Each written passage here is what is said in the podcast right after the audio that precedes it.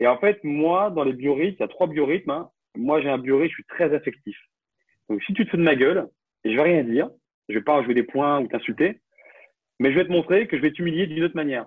Et en fait, tu mets tout ce qui est possible et inimaginable dans ton quotidien pour être plus performant dans l'entraînement. Parce qu'en fait, si tu es bon dans ta récup, bah, tu seras fort à l'entraînement et ça te permettra d'aller un peu plus loin dans l'effort. Qu'on le veuille ou non, le dopage, il est partout, même dans, ta petite salle de musculation euh, à côté de chez toi, plein d'amateurs, il est partout. Si Manu m'appelle à 14h en me disant euh, à, ton fils est malade, euh, il faut venir chez le médecin et j'ai entraînement à 15h, mais je vais pas l'entraînement. Tu vois, je m'occupe, il y a mes priorités. Même si je suis athlète pro, je gagne ma vie avec, quoi qu'il arrive, euh, ça reste que du sport. Enfin, ça, je le, je le, mets bien en avant. Ça reste que du sport et euh, c'est pas ma passion. CrossFit, c'est mon travail.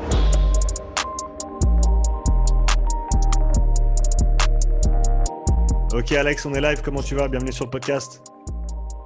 Bah écoute, euh, très bien, je te remercie. C'est gentil de, de m'inviter à ce podcast. J'aime bien la Suisse, j'adore le chocolat. Et du coup, euh, ça me fait plaisir toujours. Dès qu'un Suisse m'invite faire un podcast, euh, je pense au super chocolat au lait. c'est bah, c'est vrai. Non, non, t'es es très très bien tombé. Pour ceux et celles qui ne te connaissent peut-être pas encore, est-ce que tu peux te présenter s'il te plaît? Ouais, je pas trop parler de moi. quoi. Hein, je, suis, un homme, sexe masculin, et j'ai 41 ans. Voilà. Qu'est-ce que tu fais dans la vie, Alex? Je suis athlète professionnel en CrossFit. Depuis combien de temps? Euh, J'ai commencé le CrossFit en fin 2011, début 2012. Et j'ai signé mon premier contrat pro en 2017, 2016-2017. On va dire que c'était presque 4 ans et demi, 5 ans que j'en vis. Ok, ça marche. On va. J'aimerais bien revenir un petit peu sur ton historique parce que tu as un historique sportif qui est quand même très très large et, super intéressant. Donc, quand est-ce que ça a commencé pour toi le sport dans ta vie? Et euh, si tu peux nous, nous, faire un petit peu le parcours au niveau sportif Ouais, avec plaisir. Alors, euh, j'ai commencé le, le, foot à l'âge de 4 ans, je crois. J'étais un garçon plutôt turbulent. Donc, euh, mes parents ont. J'étais un garçon gentil, hein, mais euh, turbulent. Donc, ma mère travaillait beaucoup. donc, ils m'ont mis en sport-études à l'âge de 13 ans, je crois, à peu près 13 ans. Donc, j'avais une tutrice. Hein, j'ai une adolescence un peu particulière. On va dire de 3 ans jusqu'à 10 ans, j'ai fait du foot comme tout le monde, hein, pour après un ballon assez rapidement, je me suis un petit peu démarqué. Je n'étais pas forcément super fort, mais assez bon pour intégrer un sport études. Mmh. Euh, j'ai fait du foot jusqu'à l'âge de 18 ans. Euh, j'avais signé un contrat stagiaire pro, mais tu sais, tous les mecs qui disent Ouais, j'ai joué à tel niveau, j'aurais pu être pro. Bah, moi, j'avais un bon niveau, mais j'étais pas assez talentueux. Il me manquait le talent pour dire que j'aurais pu être pro, j'aurais jamais pu l'être. Mmh. Par contre, mon niveau dans le civil m'a valu la chance de pouvoir intégrer l'équipe de France militaire. Euh, donc, j'étais au bâton de Jeanville. Et ça, c'était une très belle expérience parce que j'ai fait des matchs en Turquie, en Italie, j'ai fait des super rencontres. Franchement, une... avec le bâton de jean c'était pour moi une belle expérience. J'ai quitté le football vers 20 ans. Je me suis mis à la muscu comme tout le monde parce que tu, sais, tu te fais chier, quoi. Donc, euh, tu fumes deux, trois clubs, euh, tu bois un peu d'alcool, tu fais un peu la fête, tu rencontres un peu les filles, voilà, c'est un peu ce côté sympa. Tu vois, je suis rentré dans l'armée en même temps, euh, dans le football, euh, en équipe de France militaire. Et puis, euh, rapidement, j'ai mon meilleur ami qui s'appelle Guillaume, euh, qui est passionné de rugby, un jour m'a lancé un ballon. C'est tout bête, ça m'a lancé un ballon. Euh, j'ai pris un ballon, j'ai tapé dedans, il dit putain, t'es assez habile. Puis de fil en aiguille, j'ai joué un peu avec des copains pour rigoler. Et puis ce côté un petit peu rapide, un peu brusque, je me dis, t'as quand même un super niveau, tu voudrais pas essayer de jouer en, de, jouer en club? Bah, Il dit non, pas spécialement parce que je pas rugbyman. Mmh. Et lui, il a vraiment, vraiment, vraiment, vraiment tenu à, à faire en sorte que je joue cette carte de rugby. donc j'ai joué au rugby avec mon régiment pour vraiment le, pour dépanner. Hein. En gros, on avait une bonne équipe de rugby à Brive. Ouais. Tu avais la moitié de l'équipe qui sont partis en mission, je crois, au Kosovo ou en Côte d'Ivoire. Il fallait remplacer les trous qui manquaient. Il dit, tiens, lui, il est petit, il est assez robuste. Allez, euh, on va le faire jouer un peu au rugby. Et puis, ils m'ont donné un ballon et j'ai dû marquer genre 3 ou 4 essais. On a joué contre Clermont-Ferrand.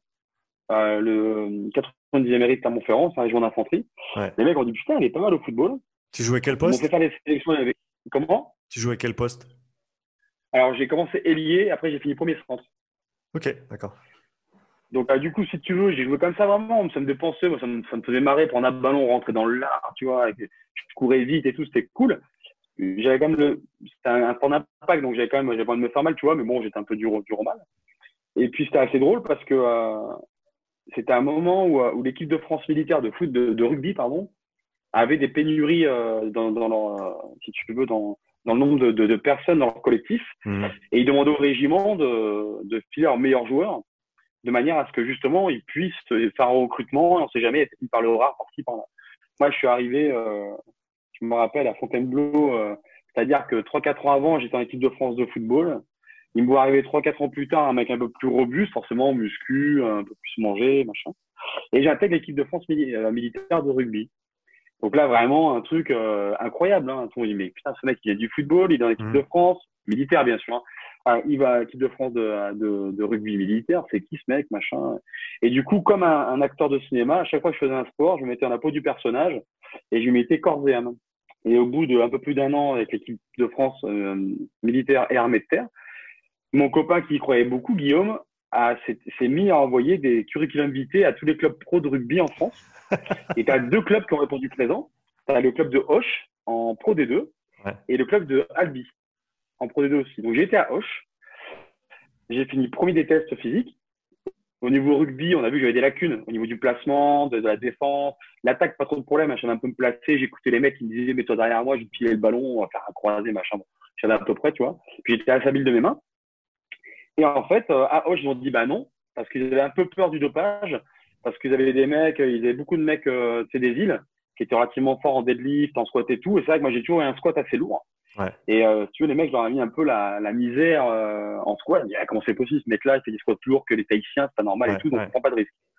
Et donc, ils m'ont envoyé à Albi. À l'époque, l'entraîneur de l'équipe d'Albi en Pro D2, euh, il descend en top 14. Ils, ils arrivent au top 14, ils descendent en Pro D2. C'est Eric Béchut, qui malheureusement est décédé d'un cancer aujourd'hui.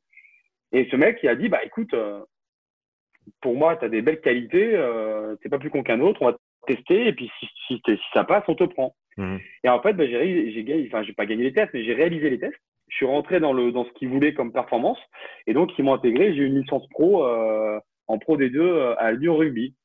Et ça a duré une saison, j'ai pas trop joué, mais ça m'a donné une belle expérience. Mmh. Et puis après, voilà, c'est, euh, j'ai quitté le rugby parce que parce que j'étais pas issu de l'école de rugby qui sous-entendait qu'en fait, bah, j'avais pas la fibre rugbystiquement parlant. Donc, mmh. voilà, je suis parti.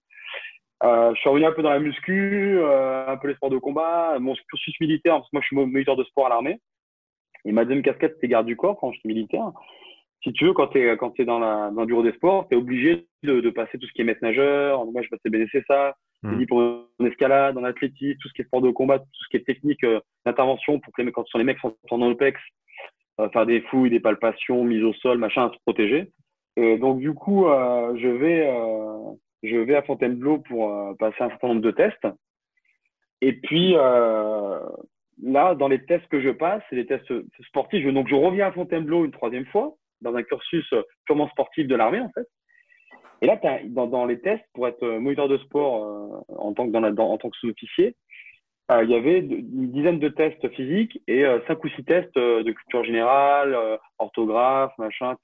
À ton niveau en anatomie, en physio, c'est hyper complet. Mmh. Et dans les tests physiques, tu avais plein de tests endurance, station, montée de corde et tout, habilité. Et puis tu avais un test de vitesse. Et moi, je suis arrivé avec la muscu et tout, je devais faire 90, 92 kilos, tu vois, bon, un peu de bidon, on s'en foutait. Et puis tu avais un test 40 mètres de vitesse. Et il y avait un, je me souviens plus du chrono, mais c'était un niveau national sur 40 mètres. Mmh. Moi, j'arrive, j'ai pas de pointe et tout, j'avais des baskets. Hein. Je sprint. Je mets même pas de, de, de, bloc start ni rien. Je sprint comme ça. Putain, ils prennent le chrono. Disent, putain, t'es trompé. Euh. Pas possible, c'est quoi ce chrono euh... Ah, Jolivet, viens voir. Non, moi, j'étais sergent, tu vois. Ah, Jolivet, venez voir. Vous pouvez courir 40 mètres, là, on est pas sûr, on, on est tous les mêmes temps, machin. Bon, j'ai pas de souci. Je repars, bah, bah, bah, je cours, je prends le chrono, je fais encore mieux. Et là, il y a un mec qui vient me voir, il me dit, euh, peux poser une question euh, Je ouais, bien sûr. Tu as déjà fait de l'athlétisme? Je dis ouais, j'en ai fait deux ans en UNSS quand j'étais plus petit. Bah, ouais, je suis un peu courir, mais pas plus, tu vois. C'était pas très, c'est pas très académique, mais je crois assez vite. Le mec, il me dit, est-ce que tu connais le bobsleigh? Je le regarde, je, lui, je pense à Star Rocket, bien entendu, le film que tout le monde a vu, je rigole, tu vois. Et le mec, en fait, c'était Max Robert, qui, était, qui a été médaillé de bronze à Nagano en 98 en bobsleigh. Ouais. Qui était, euh, qui était militaire et qui après sa carrière d'athlète de haut niveau était resté militaire et était à l'école des sports. Et, euh, et voilà, donc c'est vraiment, euh, il dit, bah écoute, franchement, t'as un super potentiel. Euh. et moi, je me rappelle, donc j'ai réussi les tests d'entrée pour pour devenir moniteur de sport en, tant qu'officier. Et c'était un an d'études. Et tous les mercredis d'après-midi, tu avais une option. Et moi, je voulais prendre option escalade. Et lui avait changé mon option. Il avait dit non, toi, tu prendras option force, et, force et altéro. Mmh. Force et altéro, euh, j'ai jamais fait de ma vie. Euh, et, en fait, c'est lui qui m'a un peu appris les mouvements. Donc, le côté force, bench, euh, squat, tu vois, soulever de terre. Et après, le côté altéro, snatch, clean and jerk et tout, tu vois, il a vraiment été de très bons conseils. Il était bleu à Cumès, donc tu vois, vraiment, vraiment clean. Et puis, euh, il m'a envoyé à Monaco faire les tests avec Bruno Minjon, qui a fait 4 ou 5 fois les Jeux Olympiques. J'ai réussi les tests. Et le souci, c'est que si je voulais intégrer l'équipe nationale euh, monégasque, et eh bien, comme il n'y avait pas de passerelle entre la France et Monaco, bah, je devais prendre sur mes jours de congé. Et donc, si tu veux, euh, dans l'armée, on avait 9 semaines de congé par an. Je n'avais pas posé mes 9 semaines de congé que pour faire du bobsleigh. Donc, j'ai refusé l'invitation, ça ne m'intéressait pas, tu vois, je voulais aussi profiter un peu de mes vacances. Et du coup, Max m'a dit, bah, ce qu'on va faire, c'est que si tu ne peux pas aller avec Monaco, tu as fait, tu vas aller à l'INSEP et tu vas faire les tests de l'équipe de France euh, normale, civile. J'arrive à l'INSEP, je fais les tests et je finis premier des tests. Et j'avais une grosse boule au ventre parce que euh, moi, quand je suis arrivé, il y avait que des mecs, Alexandre Baer, euh, ce, Michael Cerizé, euh, il, y avait, il y avait David Rollet, que des mecs qui avaient fait les Jeux Olympiques de 2006, euh, de Turin. moi, je suis arrivé avec mon débard de Reverlast, mon short Adidas un peu troué, tu vois, mon ex, mon ex-copine, avec mes dents de poulet, tu vois, mon pain de mie. Tu sais, je faisais pas de bruit, je vais faire les tests. Ça m'impressionnait l'INSEP quand même, tu vois. Je finis pour les tests. Et donc, du coup, bah, c'est là qu'a commencé, fin 2006. Euh, je suis rentré en équipe de France et, je suis resté euh, bah, numéro un français toute ma carrière de bobeur. Mmh. Puisqu'encore une fois, euh, je me suis entraîné par Daniel Lapère à Manosque. Euh, je me suis même fait muter dans un régiment à Gap pour être proche de l'Italie, pour aller m'entraîner sur la glace. J'ai trouvé des partenariats avec l'équipe de hockey sur glace des Rapaces de Gap qui est en Ligue Manus, qui sont pros. Ils me laissaient, je, je faisais un peu de préparation physique avec eux pour qu'ils me laissent une petite partie de, de, la glace avant qu'il a, qu'il a, qu'il a lisse, tu vois, pour que je puisse mmh. dessus avec mes cartes. Ouais. Donc j'ai une belle carrière en, en bobsleigh. Ouais. Et ensuite, euh, le problème des sports de haut niveau euh, de, de fédérations olympiques, c'est très politique. Donc, si tu veux, on m'a un peu enlevé les jeux de, 2010. J'ai un peu eu les boules. Et euh, je savais que les jeux de 2014 on à Sochi, on allait également me les enlever. Et j'ai fait une grosse chute malheureusement en 2011 euh, au championnat du monde à, à Placid aux États-Unis, en Amérique mmh. du Nord. Mmh. J'ai eu peur en fait parce que l'équipe de France clairement n'a pas beaucoup de moyens et, euh, et euh, si tu veux, tu, quand tu sais que tu tombes avec un casque, euh, ton casque il va à la poubelle et que nous des fois on redescend avec le même casque, tu vois, en termes d'intégrité physique, c'était pas c'était pas ce qu'il y avait de, de mieux. Mmh. Donc j'ai pas la décision d'arrêter. Je me suis pété l'épaule, bah, j'ai eu pas mal de petits soucis de santé qui étaient un peu euh, et un jour, euh, en quelques semaines, mois plus tard, je reviens à New York et je rentre dans une salle. C'était fin 2011, ouais. Juste pour faire du squat. Putain de salle très jolie pour faire du squat. Donc à cette époque-là, j'avais un squat qui était relativement lourd. Et euh, je fais du squat et il y a un mec qui vient me voir. Tu sais, le côté américain, cette ferveur. Oh mec, comment tu vas? Putain, t'es steak et tout. T'as un super squat, t'as un super mouvement, putain, c'est cool. Et vraiment, vraiment, mec super gentil. Et ils me disent que tu as envie de faire un, wood avec nous. Et moi, j'ai compris un wood. Donc, euh, tu sais, la forêt, le bois, le mec euh, C'est pas ce qu'on va faire. Tu sais, c'était un peu bizarre, tu vois. Bon, euh, j'avais un anglais qui était pas, qui était pas mauvais, mais euh, j'ai peut-être pas capté un truc. Et puis, il dit, ouais, viens faire un exercice avec nous, machin. Donc, je dis oui. Et là, le mec me cale un 21-15-9 mon premier workout, hein, box jump, deadlift. Le deadlift était à 2,25 lbs, donc à, 102 kg. À cette époque-là, j'avais un deadlift, moi, à 345. et euh, j'avais une super détente parce que bobber, euh, c'est l'amplitude par la fréquence et c'est l'explosivité. Donc, euh, je fais un super temps sur ce WOD. Alors, bien sûr, des mouvements pas très académiques. Je pense pas que tous les mouvements étaient reps. Mais le mec me regarde. Genre, je finis le WOD. Il était encore dans la série des, des 9-9. Il vient me voir. Il me dit Putain, honnêtement, t'es un peu gros encore, physiquement, tu vois, musculairement mais tu devrais faire du crossfit. Et c'est à ce moment-là, vraiment à ce moment-là, que j'ai entendu pour la première fois de ma vie crossfit. J'arrive en France, à Gap, et là, euh, première box, il y a une box qui est à Paris, une à Bordeaux et une à Montpellier. Donc là, autant te dire que moi j'habitais à Gap, euh, la box la plus proche, elle était à 5 heures de route. Donc je dis, bah, c'est mort. Donc, euh, du coup, j'avais un code de vie sur lequel j'avais à peu près entre 8 et 10 000 euros. j'ai pété mon code à vie. Je me suis acheté plein de matériel. Et en fait, j'ai vendu ce que j'appelais le cross-training parce que je ne pouvais pas l'appeler crossfit parce que j'étais pas fier hein, du tout. Aux, aux, officiers de mon régiment, au bureau opération instruction, en leur vendant un petit peu de crossfit opérationnel. Avec euh, alors les mecs tous les lundis matins et les mercredis matins, les mecs qui faisaient euh, du crossfit entre guillemets avec un pistolet en plastique, un fusil en plastique, un sac à dos routé sur des boîtes, machin roulé. Les mecs, c'était leur moment à eux. Les mecs de 45-50 balais, c'était comme des fous. Et grâce à ça, j'ai réussi à avoir une petite alvéole de 70-80 mètres carrés dans laquelle je pouvais m'entraîner réellement en mmh. crossfit avec mes anneaux, ma cage et tout ça. Et c'est vraiment là que j'ai commencé le crossfit.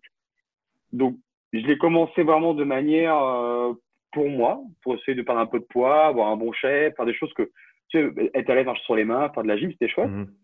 Et puis, à un moment donné, euh, je me suis inscrit une compète. C'était euh, les, les, les, les, Bruxelles sur Dan, donc en Belgique.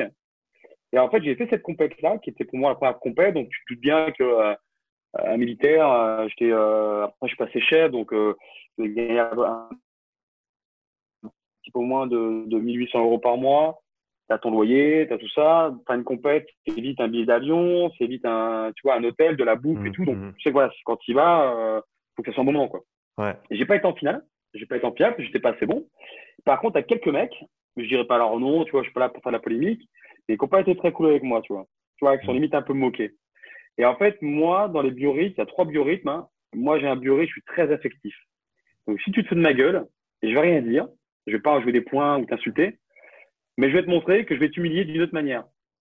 Et en fait, ma manière à moi, c'est de m'enfermer dans ma grotte, c'est de rien dire à personne, c'est d'aller sur Internet, c'est de mettre en avant toutes mes connaissances euh, dans la dans la physio, la récupération, le sommeil, l'hydratation, tout ce que tu veux, et de m'entraîner très, très, très, très durement, avec beaucoup d'abnégation. Et quand je sors de ma grotte, en fait, bah, c'est simplement pour montrer que tu verras que mes chaussures. Parce que j'ai vraiment envie de faire le meilleur résultat possible. Mais, et toi, je suis pas méchant, mais je trouve ça débile, en fait, de se moquer. Donc, en fait, euh, je me suis dit, bah, j'ai envie de, de, faire de la performance en crossfit, sans savoir réellement où ça allait m'amener. Et du coup, bah, j'ai vraiment réussi à, à sortir un peu mon épingle du jeu parce qu'à chaque fois que je sortais, en fait, bah, au départ, je gagnais quasiment toutes mes compètes. Donc ça, c'était vraiment chouette. Mmh. Donc ça me permettait de gagner un petit peu de sous en plus. Donc c'était vraiment chouette. Ouais, et puis, et puis voilà. Après, euh, je fais partie de ces athlètes qui, euh, de ces entre guillemets anciens athlètes, qui, moi, j'ai eu tout ce que j'ai aujourd'hui. Je l'ai pas eu parce que j'ai une belle gueule ou un beau physique, parce que c'est pas le cas, tu vois. Euh, mais j'ai eu tout, tout ce que j'ai aujourd'hui, j'ai eu que par rapport à mes performances. On m'a rien donné gratuitement, en fait. Tu vois, on m'a mm. rien donné. Moi, quand on me disait, euh, euh, si tu gagnes la compète, euh, bah, on te file 1000 euros.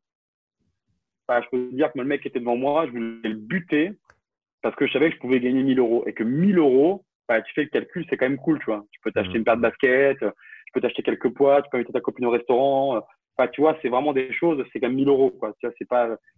Donc, ouais, j'avais une motivation. Et après, si tu veux, bah, les, de fil en aiguille, je me suis, j'ai su m'entraîner d'une manière différente, plus intelligemment, avec plus de souplesse.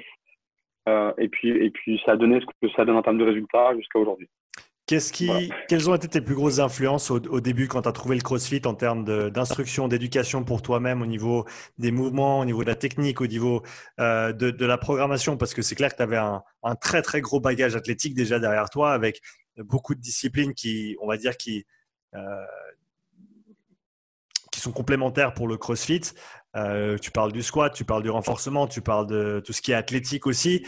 Euh, donc, comment, comment est-ce que tu as, comment est-ce que tu appris au début, vraiment pour tout ce qui est pur CrossFit? Bah, Au début, euh, euh, c'était pas très évident parce que j'ai de la chance, j'ai aussi fait un peu de gym étant petit. J'avais une bonne mobilité, mmh. donc, mais j'avais beaucoup, beaucoup de force. Clairement, j'avais vachement de force.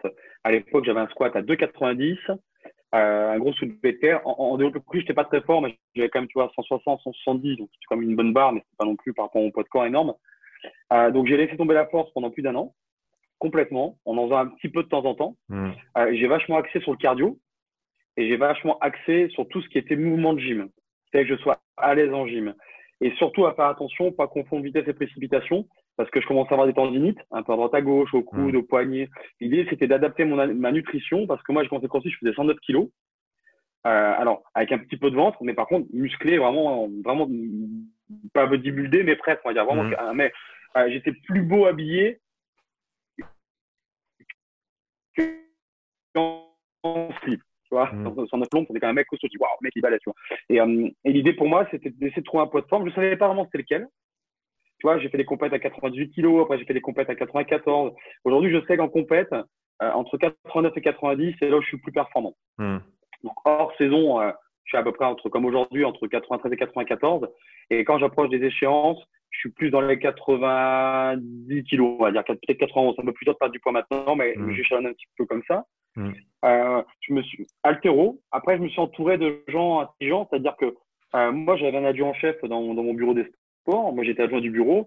Mec, il avait un super niveau en course à pied. Donc, lui, me faisait mes plans, euh, si tu veux, en course à pied. Après, il y avait une nana qui était extrêmement forte en gym. Bah, si tu veux, je donnais beaucoup de conseils. Donc, je savais vraiment, euh, je me remplissais d'humilité, tu vois. J'écoutais, je faisais tout ce qu'il y a à apprendre pour devenir meilleur. Et puis après, au fur et à mesure, les gens sont mutés. Tu comment ça se passe dans l'armée, les mutations. Et à chaque fois qu'il y a un nouveau mec qui arrivait, bah, j'avais un mec euh, qui était euh, hyper fort euh, dans d'autres domaines. Donc, je me piochais. Là, j'ai eu un mec à un moment qui était hyper fort en aviron, mais a vachement fait progresser au rameur. Hmm. Donc, si tu veux, bah, j'écoutais ces mecs-là comme à livre ouvert, tu vois, c'était fantastique. Ouais. Et après, on a le tour. Moi, j'ai un très bon copain à moi qui s'appelle Benjamin Quin, hein, qui fait plusieurs fois les Jeux Olympiques. Euh, Kevin Kessmaker, pareil, hein, euh, qui a été euh, en équipe de France pendant des années, avec qui j'ai fait des séminaires. Et si tu veux, à chaque fois, bah, je prends des conseils, j'écoute. Quand ils me donnent... Et par contre, pour ces mecs-là, euh, je, je, suis très râleur. Mais quand un mec qui pèse dans la balance me donne un conseil, même si des fois je comprends pas, je suis pas forcément d'accord, eh ben, je me tais comme un garçon, comme à l'école, en fait.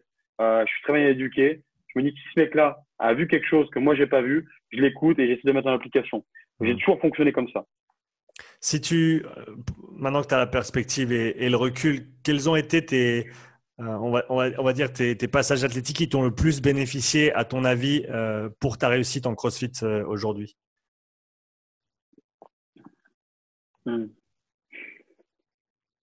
Alors, je te dirais peut-être ah, c'est une drôle de question, on l'a jamais posé, tu vois, c'est très original.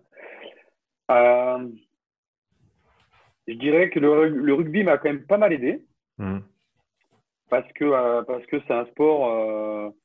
Euh, il faut être très intelligent pour jouer au rugby. Je tire mon chapeau au rugbyman parce que d'un côté, tu as, ce sport qui est très technique et très tactique, qui est très rugueux parce qu'il il y a des mecs qui mettent la tête là où nous ne mettrions pas les pieds. Et en même temps, il faut être intelligent parce que tu peux pas non plus faire n'importe quoi. Il faut être bon en attaque, il faut être attaquant, il faut être défenseur. Euh, dans un match de football, euh, l'attaquant passe 80% du temps à attaquer et 20% mm. à défendre. Au rugby, c'est 50-50.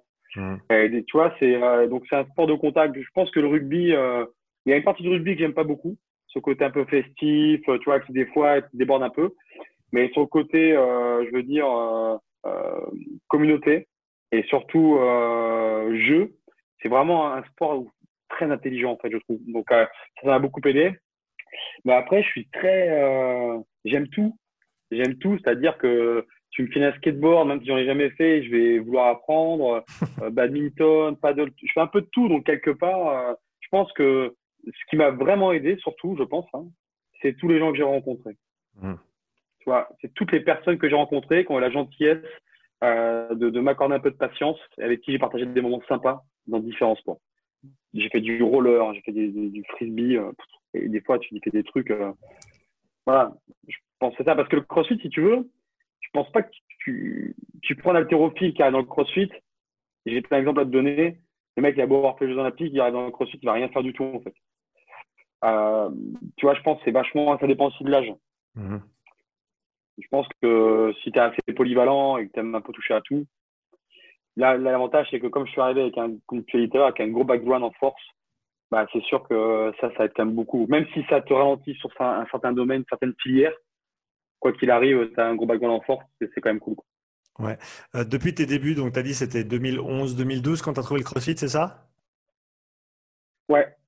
Depuis tes débuts en compétition, euh, quelle, a été l'évolution pour toi des, compétitions CrossFit euh, Où on en est à l'heure d'aujourd'hui? Qu'est-ce qui, Qu'est-ce qui, au jour d'aujourd'hui, pas à l'heure d'aujourd'hui, euh, et qu'est-ce qui manque encore pour amener les compétitions à, un niveau de professionnalisme un petit peu plus élevé, comme tu as peut-être, ou comme tu as certainement vu et tu as fait partie de, ces, compétitions-là en bobsleigh et, et d'autres sports aussi à haut niveau?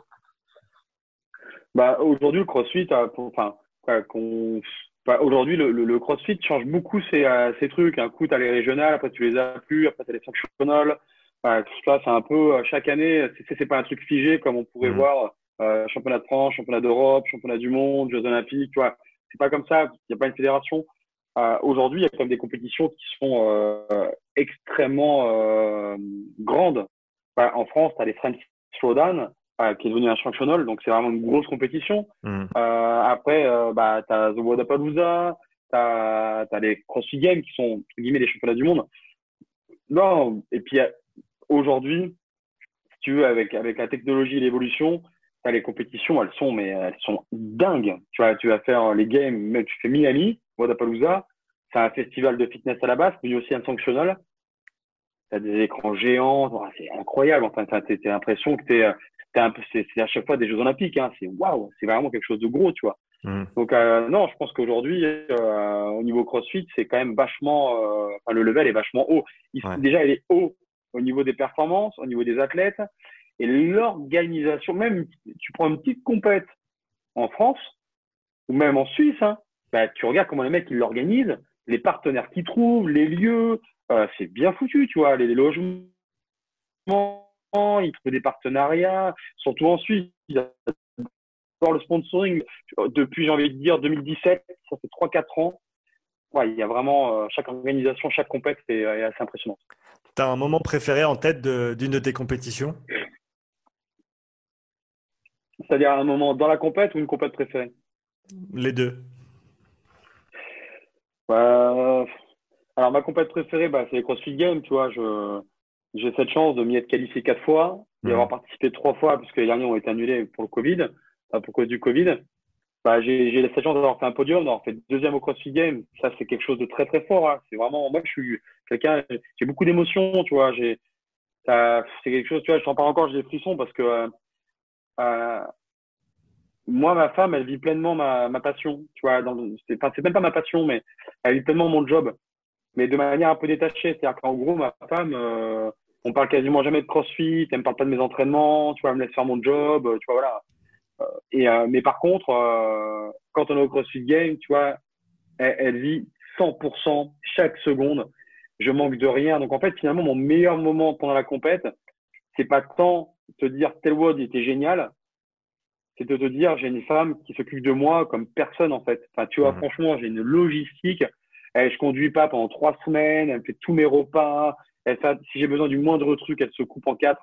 Je pense que mon meilleur moment, c'est de me dire j'ai vachement de chance parce que si j'ai avec un pote au game, euh, ça se passait pas comme ça. Et si je fais deuxième, c'est grâce à mon staff et surtout grâce à ma femme qui est là pour me dire, hé mec, euh, maintenant tu bois ton verre, tu bois de l'eau là. Tu vois, tu as une crampe au dernier mois, tu bois de l'eau je te mets un petit peu de sel et de citron dans ton eau, là, tu, et tu le bois. Tu vois, et elle va me regarder pour que je prenne mon eau. Voilà, c'est ça le moment, en fait. C'est de me dire que j'ai vachement de chance.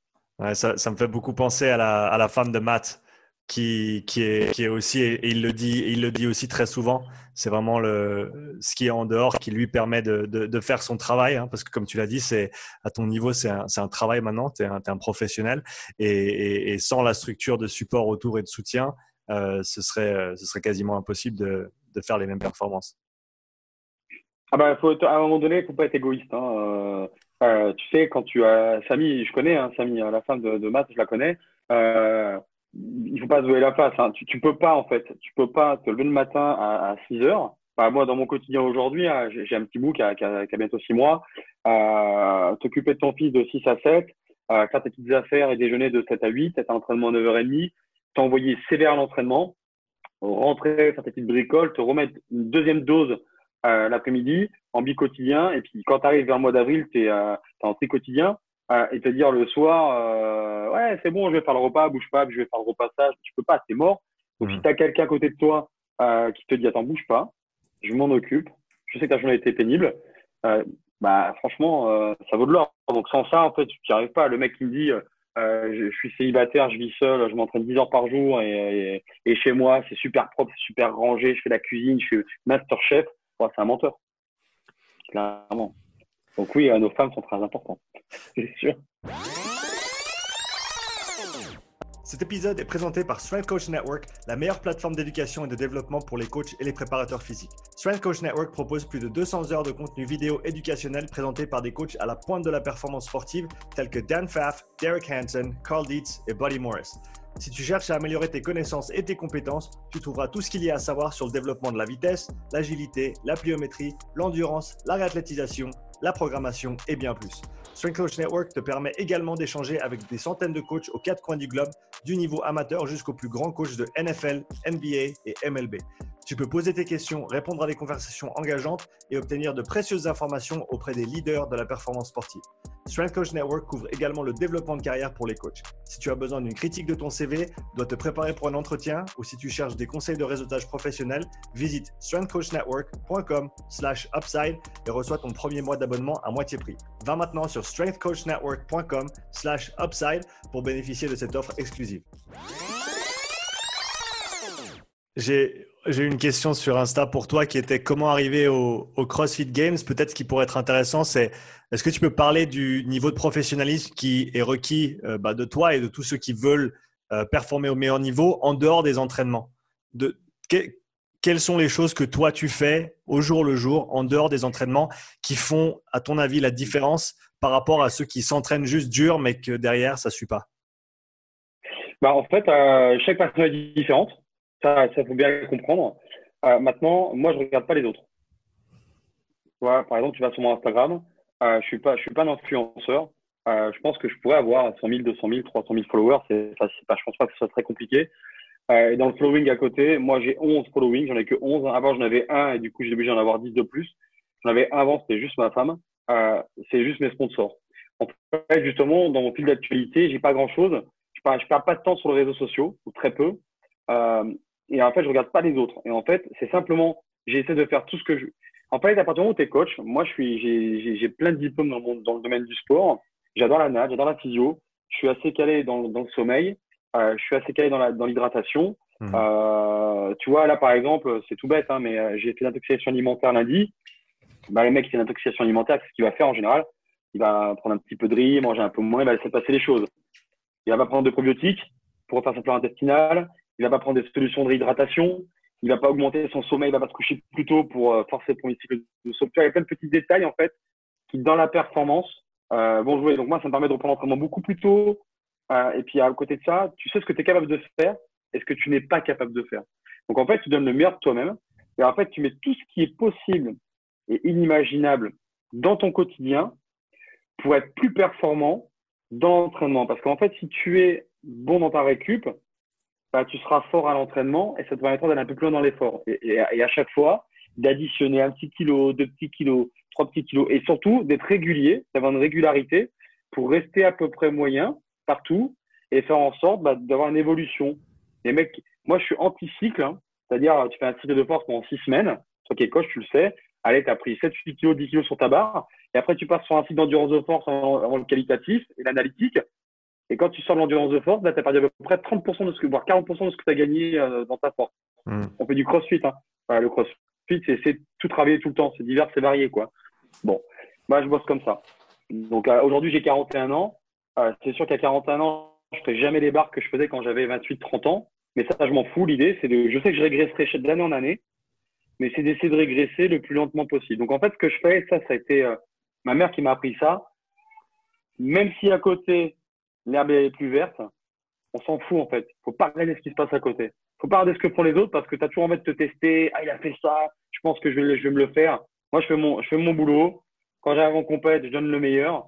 Euh, si je gagne, tant mieux, c'est que je me suis bien préparé. Si, euh, si je gagne pas, bah, c'est la place, j'ai la place que, la place que je mérite à ce moment-là. Depuis que tu es, tourné compétiteur pro en, en CrossFit, quels sont les, les petits ajustements que tu as que tu as fait soit à tes entraînements, soit à ton style de vie en dehors d'entraînement qui, euh, qui, à ton avis, ont eu un impact positif sur tes performances? Ma bah, femme militaire. Donc, euh, on, est, euh, on est souvent muté. donc, il y a beaucoup de déménagements. donc, c'est toujours un, renouveau. Donc, le renouveau, c'est toujours très excitant. Donc, moi, tu sais que j'ai fonctionné pendant des années en, en, en, garage gym. c'est pas que j'aime pas les box, en fait. Mais euh, c'est qu'à un moment donné, quand tu as un petit peu de notoriété, euh, quand tu vas euh, dans une box, bah, les gens sont très contents de te voir. Donc déjà, tu mets deux plombes avant de t'entraîner parce que tu as un petit café, les gens te posent des questions, tu discutes. Et puis après, des gens qui veulent s'entraîner avec toi. Et souvent, quand les gens veulent s'entraîner avec toi, arrive le moment fatidique où tu fais un rap ou un WOD. Et les mecs, ce qu'ils veulent, c'est se mesurer à toi.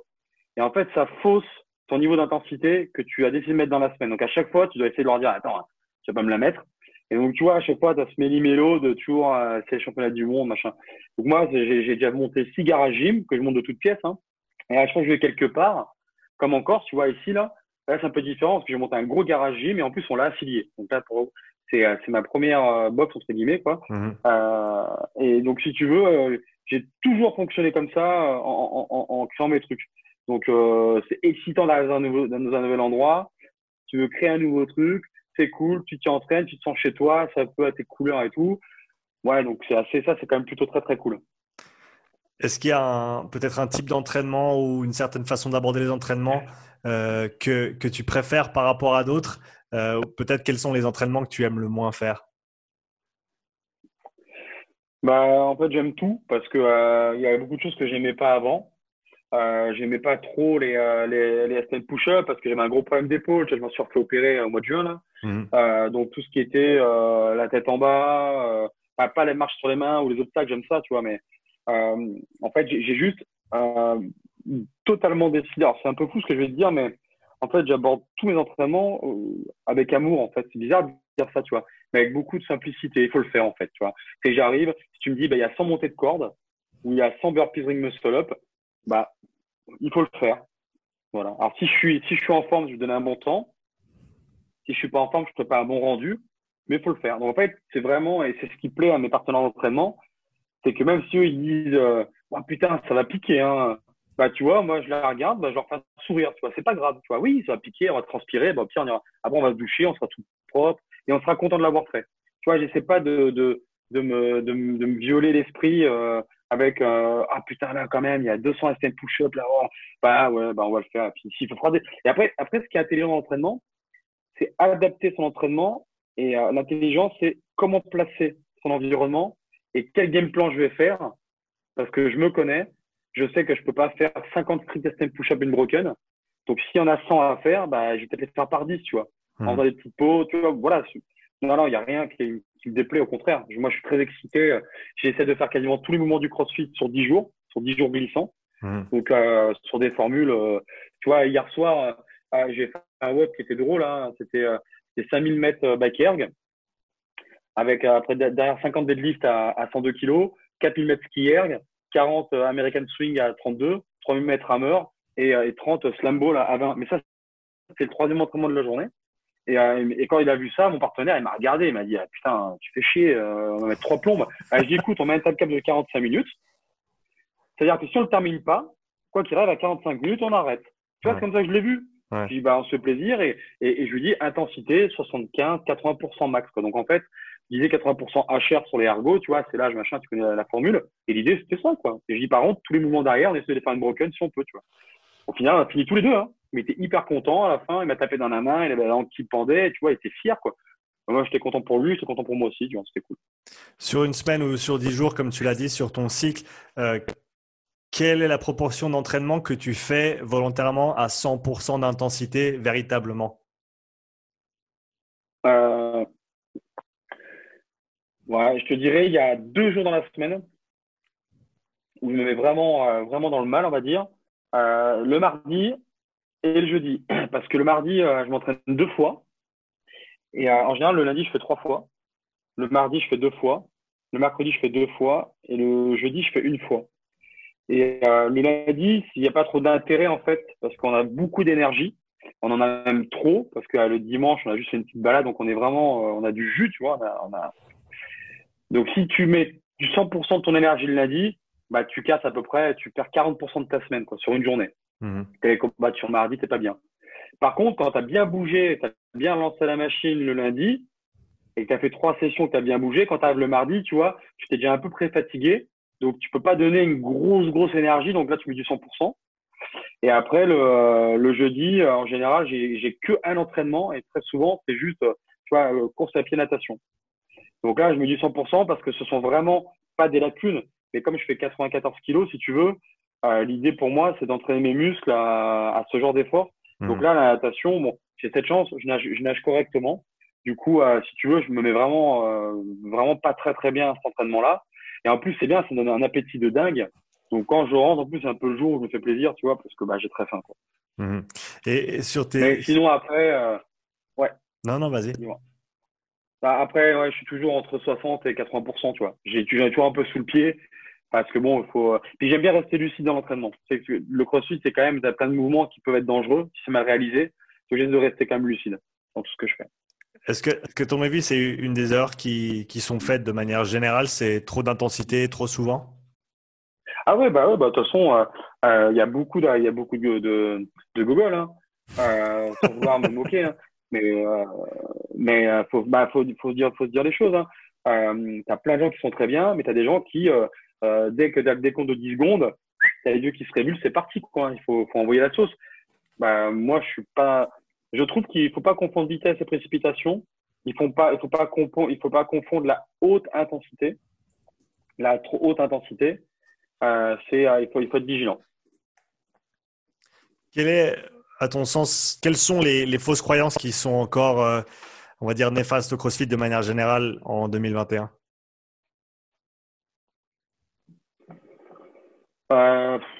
Les fausses croyances, c'est de. Ah, je ne sais pas, c'est vraiment fausses croyances, c'est une question un peu particulière pour moi, ça. Euh, tu as des gens qui vont. Euh, tu as beaucoup de gens qui, euh, qui veulent vivre leur rêve. Hmm. Et tu as, as d'autres, beaucoup, beaucoup de gens qui rêvent leur vie. C'est-à-dire qu'en gros, euh, euh les, les, gens se prennent un peu trop au sérieux. Et euh, tu vois, les mecs, ils se lâchent une barre à 90. Ça y est, ils mettent des chaussettes Nike, des Metcon, un t-shirt Nike athlète, ils s'en font de la salle, ils se prennent tout seuls. Et puis, tu sais, on pense que machin, c'est des ouf. Je, pense qu'à la, Ouais, la fausse croyance, c'est de penser qu'on peut tous être professionnel euh, euh, dans un sport, pas que CrossFit, hein, dans un sport. Euh, il y, a, y, a, un comportement de vie à avoir euh, qui est vraiment pas donné à tout le monde. On voit la phase libre de l'iceberg. Tout le monde le voit très très bien. Euh, tout le monde voit bien les réseaux, les influenceurs, les influenceuses. Mais quand vraiment c'est ton métier, à un moment donné, ça ma chérie c'est ma femme qui me fait un petit coucou. Euh, et quand vraiment tu as, c'est ton métier, bah en fait, euh, tu te lèves le matin, euh, tu prends pas un bol de choc à pic et euh, tu bois pas un verre de lait et tu te dis pas, allez, c'est ton métier quoi. Donc déjà, déjà son téléphone, voir ce que tu vas devoir faire, comment tu vas le faire, c'est un, un boulot à plein temps. Donc les fausses croyances, ouais, c'est les gens qui pensent que peuvent être euh, comme n'importe quel athlète professionnel dans tous les sports, hein, mmh. mais euh, sans se rendre compte réellement du travail qu'il y a à fournir pour arriver à ce niveau-là. Est-ce qu'il y a des choses qui te dérangent en particulier à l'heure actuelle dans le CrossFit? Euh, Ouais, il y a pas mal de choses qui me dérangent. Ouais. Je, suis, je suis assez, euh, je suis assez, euh, je suis un peu en colère. Euh, si tu veux, aujourd'hui, tu as, les athlètes, tu as, les athlètes, tu as les, les vrais athlètes, donc tu as les athlètes professionnels, et tu as les mmh. athlètes qui peuvent en devenir, et après, tu as les influenceurs. Aujourd'hui, les réseaux sociaux, euh, si tu veux, euh, volent un peu. Euh, je dis pas qu'ils enlèvent le pain de la bouche des, euh, des athlètes, mais si tu veux, aujourd'hui, quand tu quand tu es athlète et que tu démarres ta saison en faisant ton, ton listing de quel sponsor tu aimerais avoir pour t'accompagner lors de ta saison, mhm. donc partenaire financier, dans le textile, dans les chaussures, dans l'alimentation, dans les voyages, machin, toi. Et bien à un moment donné, tu as des gens, en fait, moi, ça m'est déjà arrivé, des gens me disent, bah non, on n'est pas intéressé.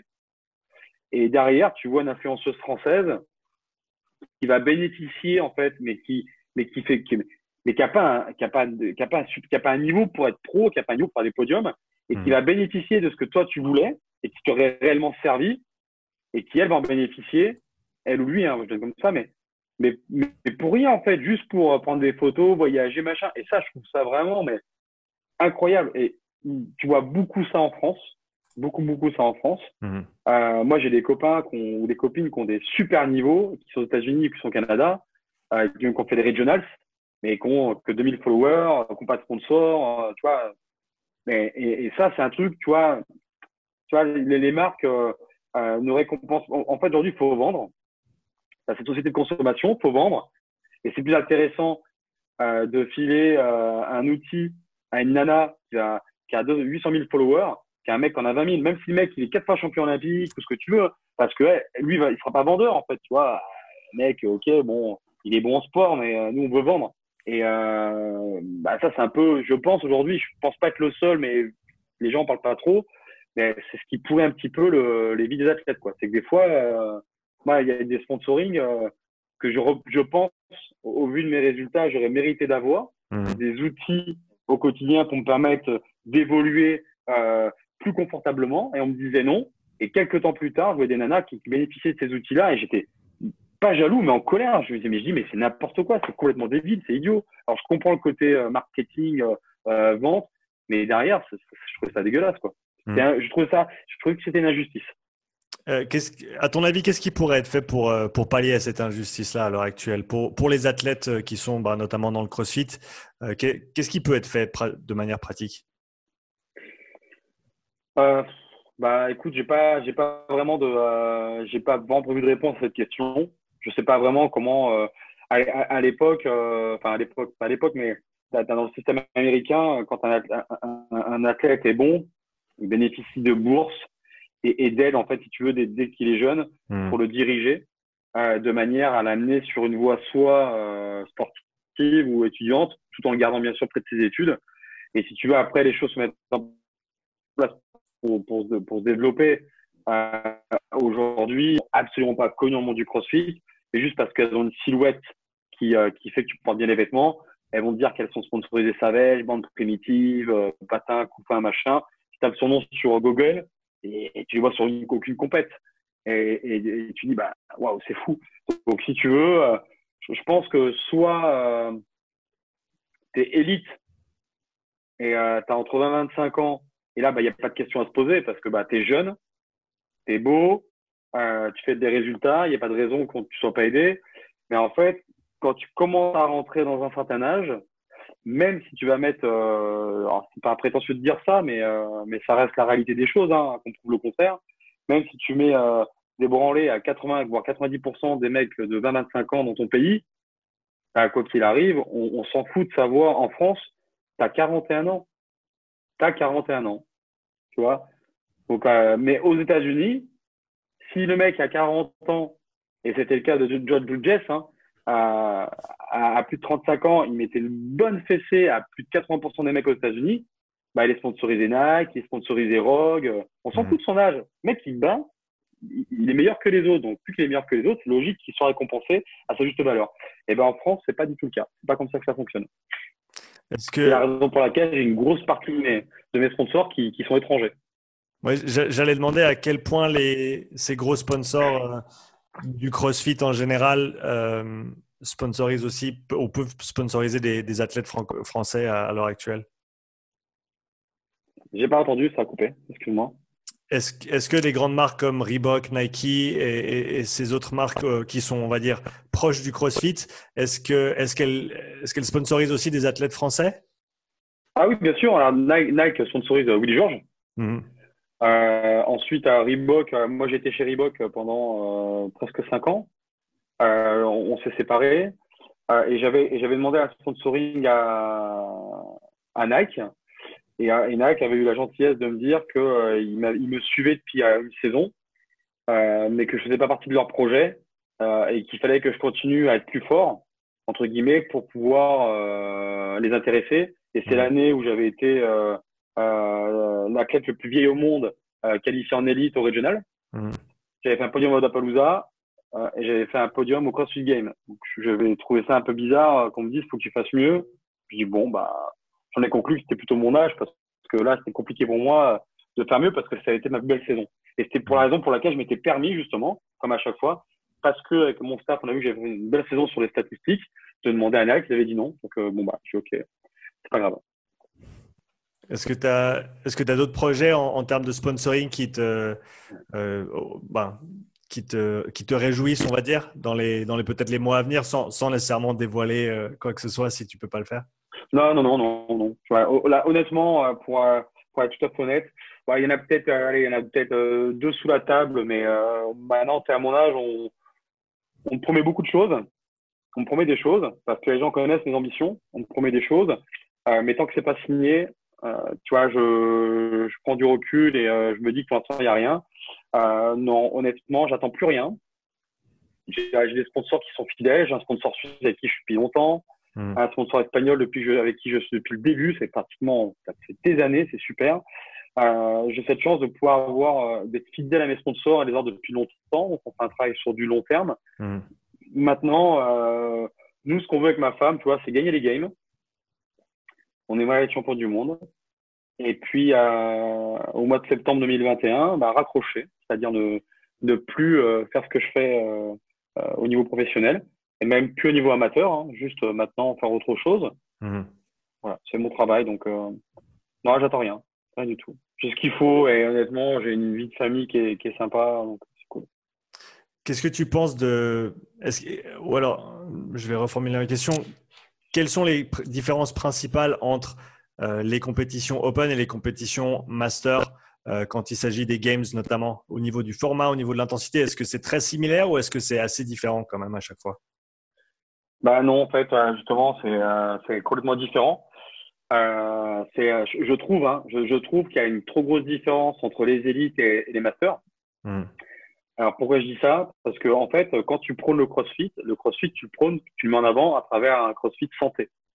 Euh, c'est-à-dire que euh, tu, tu, dis aux gens, euh, si vous voulez être plus en forme, vieillir plus lentement, vivre plus longtemps, faites du sport. Et ça, que le CrossFit est arrivé avec un protocole de folie avec un truc bien ancré. Euh, bon, voilà. Et on te montre des gens qui sont diabétiques, des gens qui sont obèses, des vieilles personnes, monsieur, madame, tout le monde.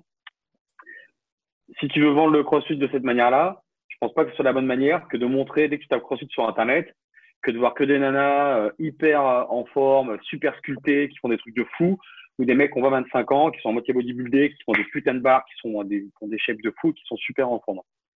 Parce que monsieur, madame, tout le monde, quand il voit ça, bah, ils peuvent pas, ils, peuvent pas, tu vois, se représenter en fait. Ils disent ouais, c'est des trucs de fou, je ferai jamais ça, c'est trop dur.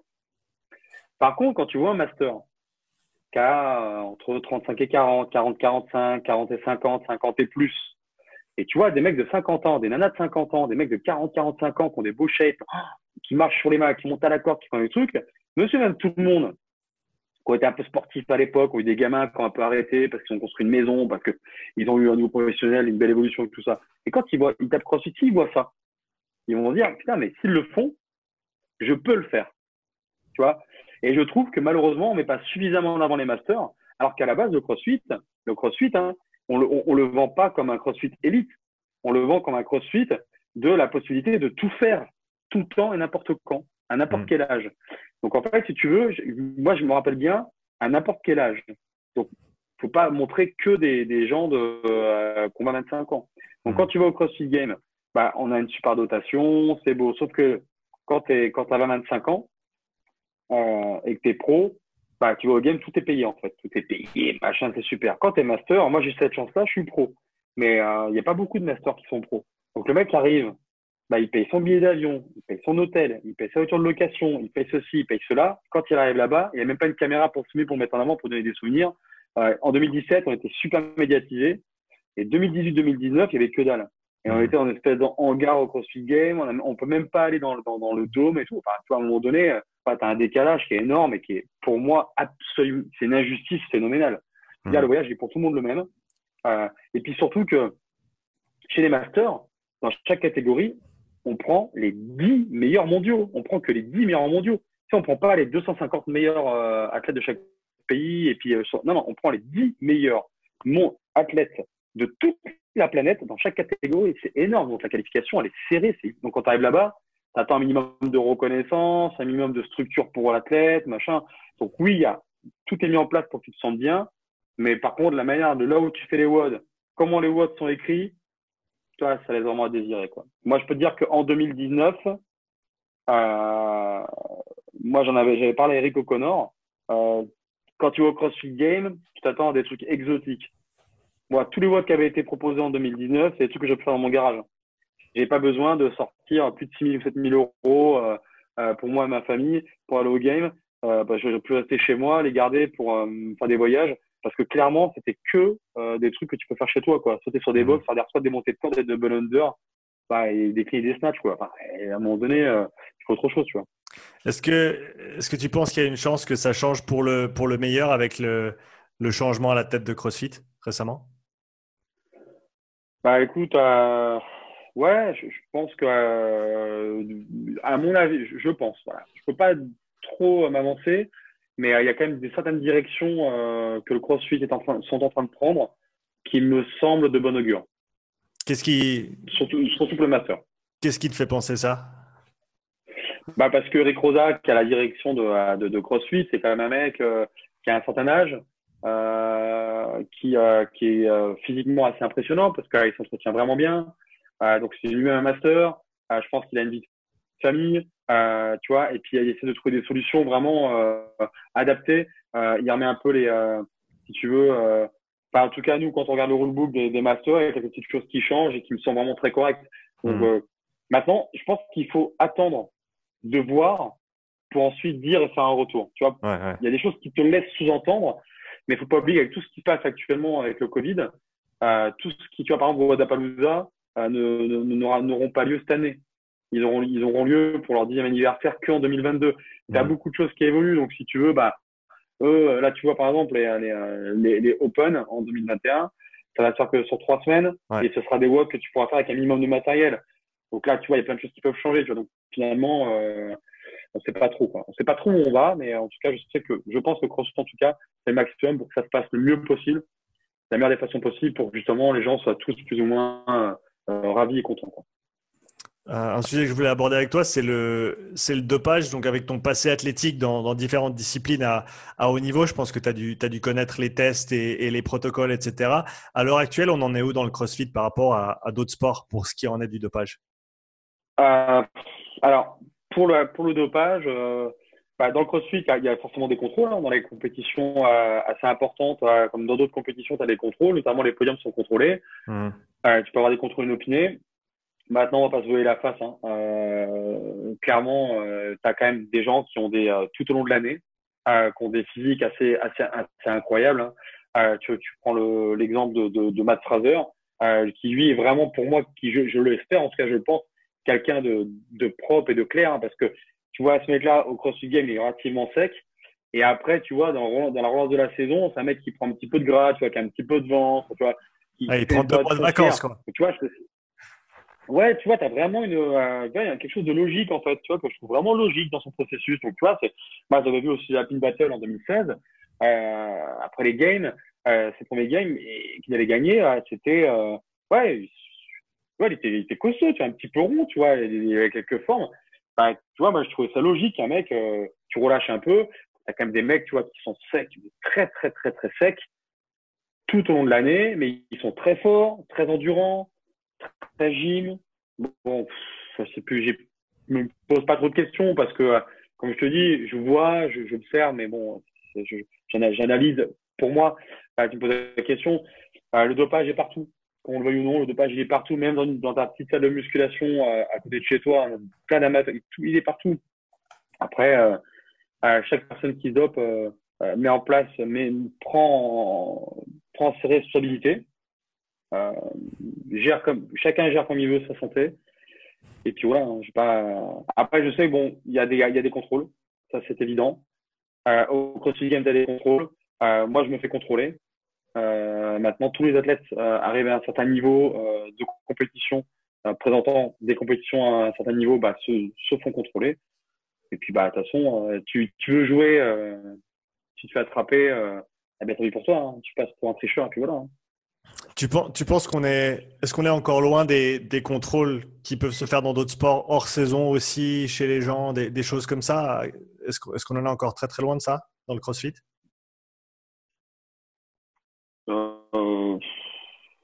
Non, je pense pas. Je pense pas. Euh, je pense que ça, ça a coupé. J'espère bien avoir compris ta question. Alors je, je la euh, répète, je la répète si tu veux, il n'y a pas de problème. La question c'était est-ce qu'on est encore, est-ce qu'on est encore très loin des, des, tests en hors saison où il y a des gens qui se présentent chez toi pour des pour des tests euh, même très très. Ah non non, bah, ah non, non c'est déjà arrivé. Hein. Non, c'est déjà arrivé. Ok. là, tu m'entends, toujours là? Ouais ouais, c'est bon. Ouais.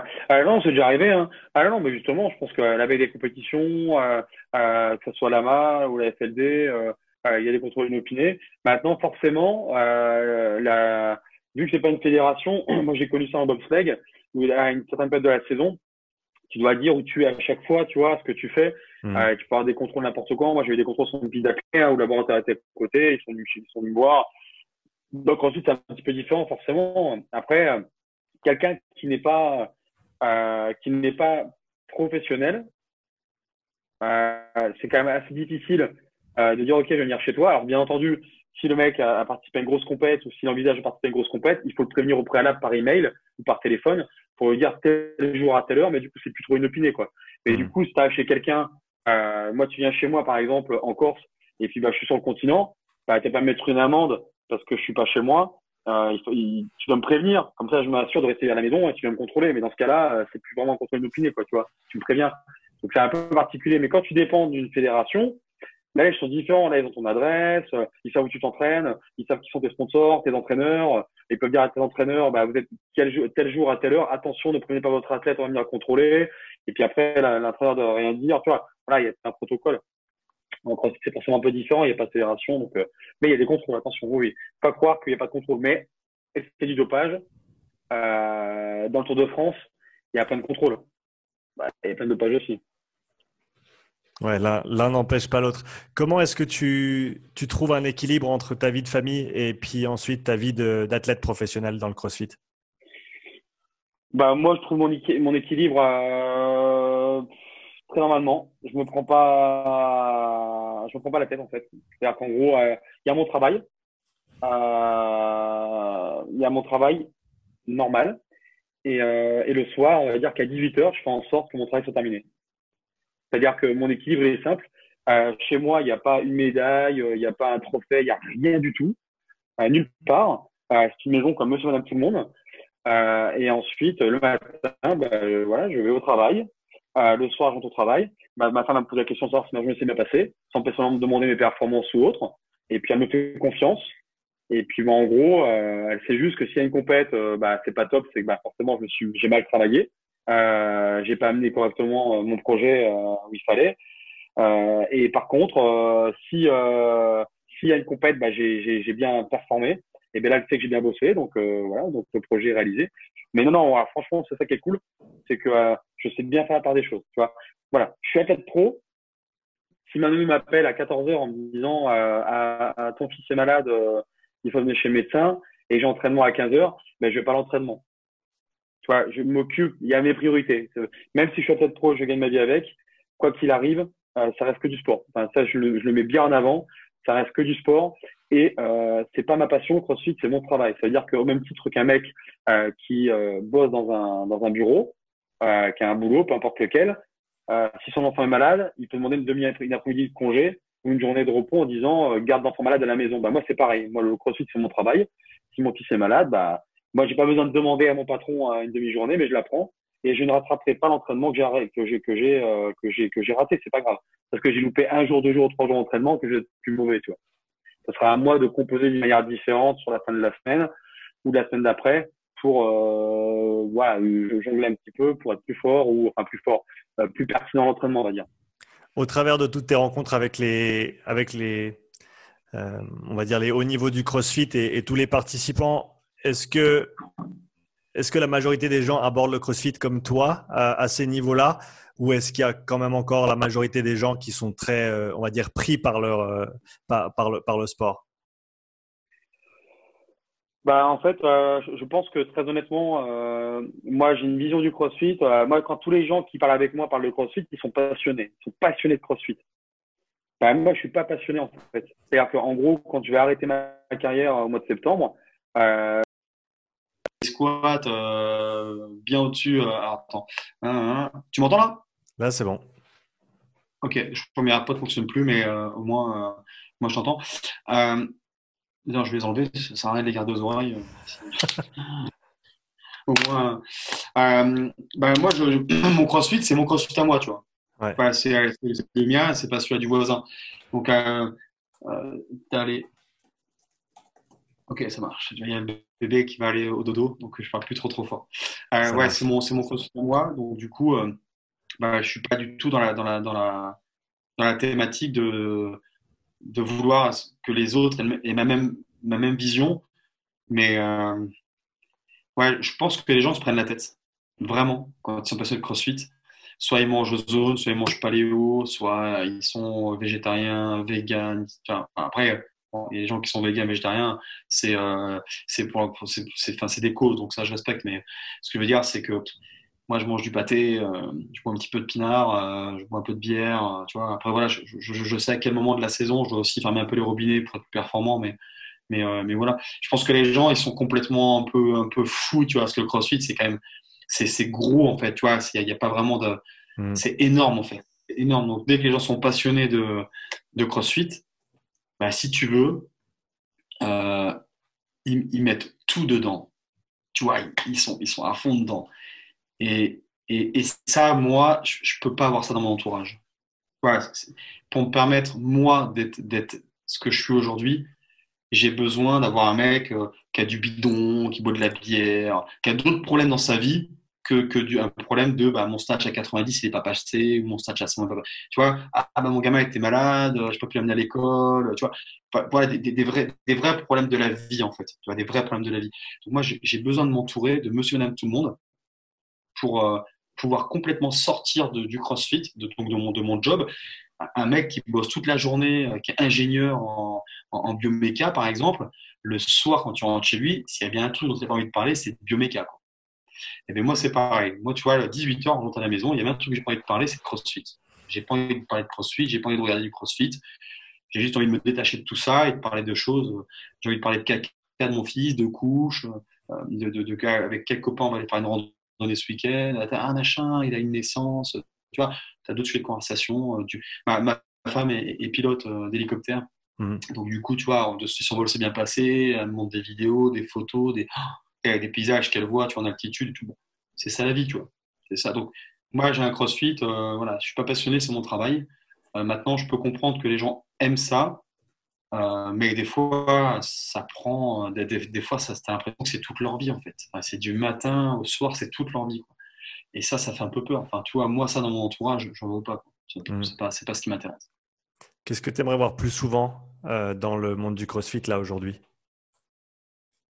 C'est-à-dire? C'est-à-dire, qu'est-ce que, qu'est-ce qu'à ton sens devrait être plus euh, présent dans les, que ce soit les mentalités ou dans la façon de faire les choses dans le CrossFit aujourd'hui, mais qui, qui ne l'est pas pour une, raison ou une autre? Tu veux dire pour les, sur les athlètes, les gens qui le pratiquent? Mmh Ouais. Ouais, je, je dirais un, un comportement.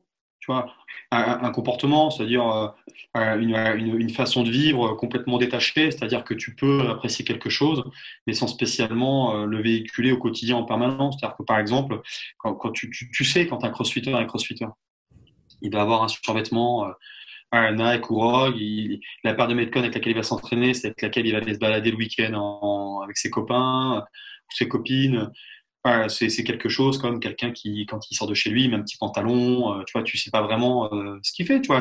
En fait, c'est cette capacité, c'est un peu ce côté caméléon, c'est cette capacité d'avoir une tenue pour aller travailler, pour s'entraîner, et une tenue pour quand tu fais autre chose.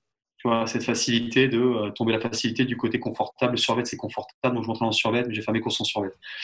Ouais, je fais cet effort tout le temps, tu vois, de, m'habiller parce que parce que la tenue que j'ai au travail, c'est pas forcément la tenue que je dois avoir à la maison. Donc en mm. fait, je pense que c'est, euh, je pense que c'est une, c'est euh, une question de, de comportement et de caractère. C'est tout. Voilà. Moi, euh, ma femme, ça, là, tu vois, je suis pas rasé parce que on va en week-end demain chez des amis, j'ai envie d'être propre pour nos amis. Excuse-moi, j'ai pas été propre pour toi, je m'excuse.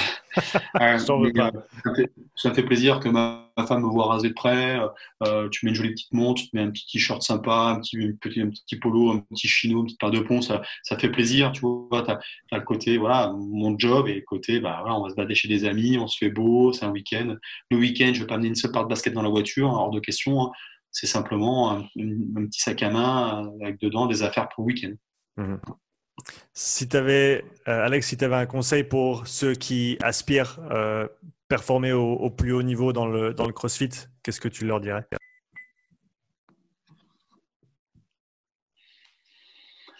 Je leur dirais de simplement euh, prenez votre temps. Donc prenez vraiment votre temps, ne confondez, ne confondez pas vitesse et précipitation.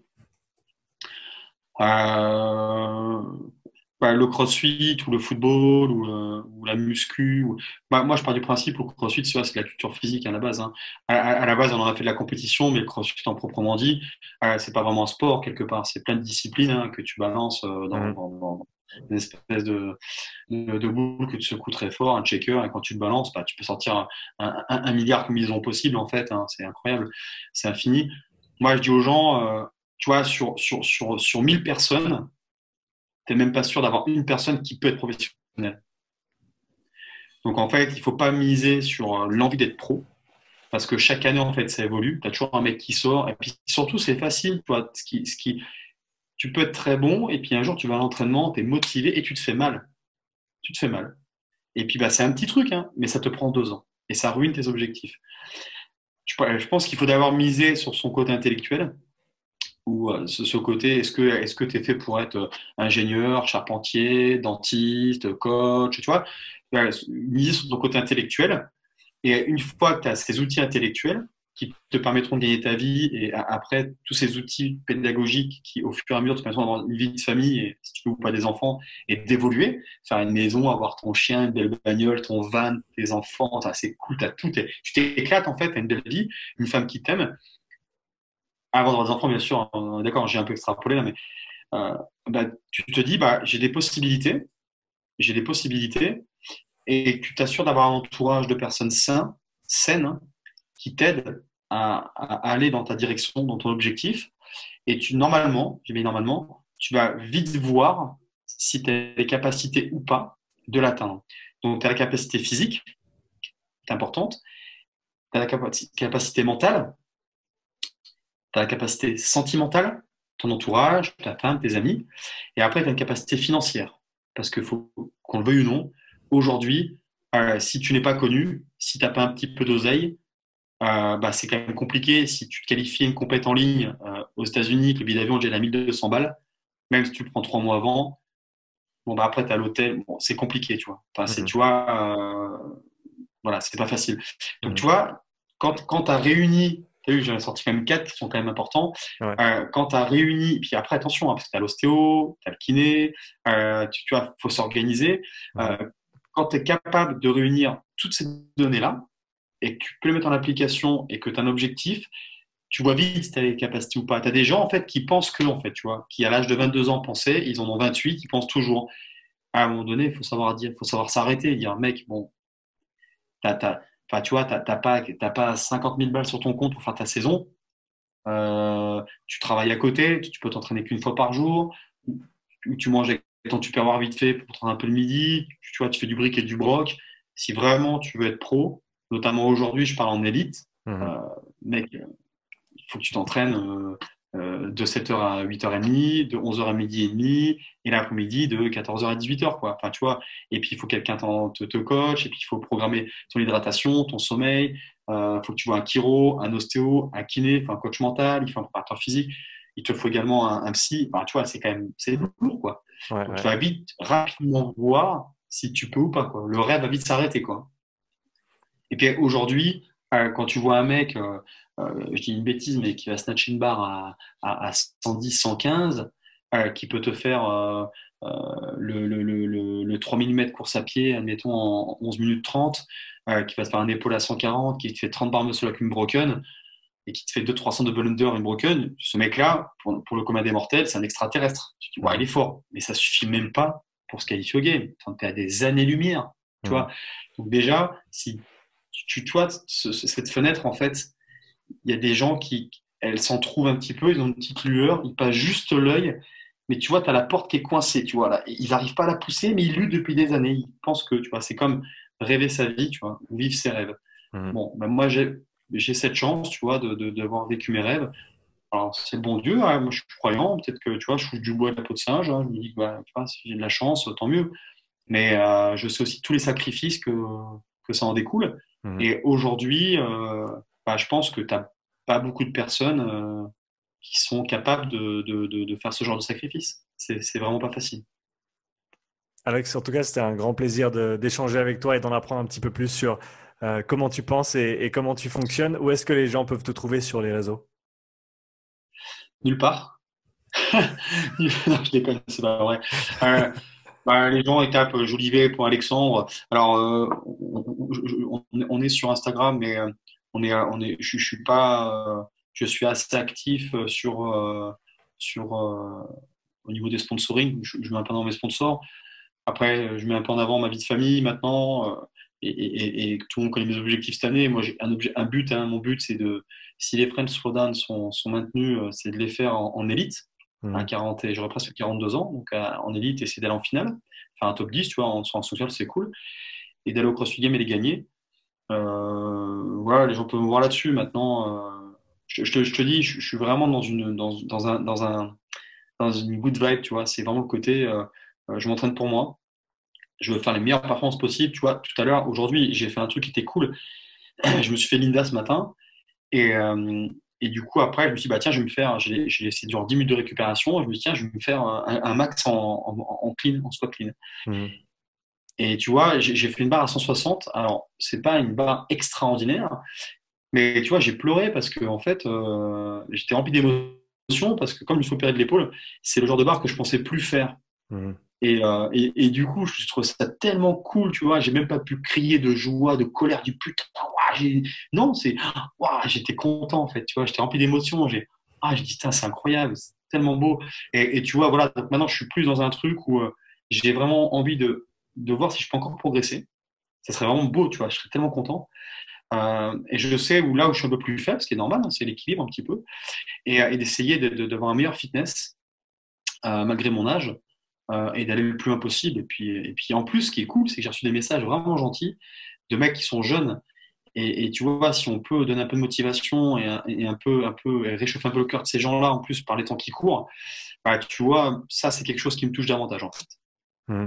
Ouais, et, je pense que c'est super intéressant d'avoir euh, la perspective d'un gars comme toi qui a quand même beaucoup de vécu dans le sport de haut niveau et qui, a une approche très très pragmatique à, bah, ton job. Euh, qui est qui est vraiment pas le la, pensée commune, on va dire, dans le monde du CrossFit à l'heure actuelle. Donc, euh, merci encore à toi.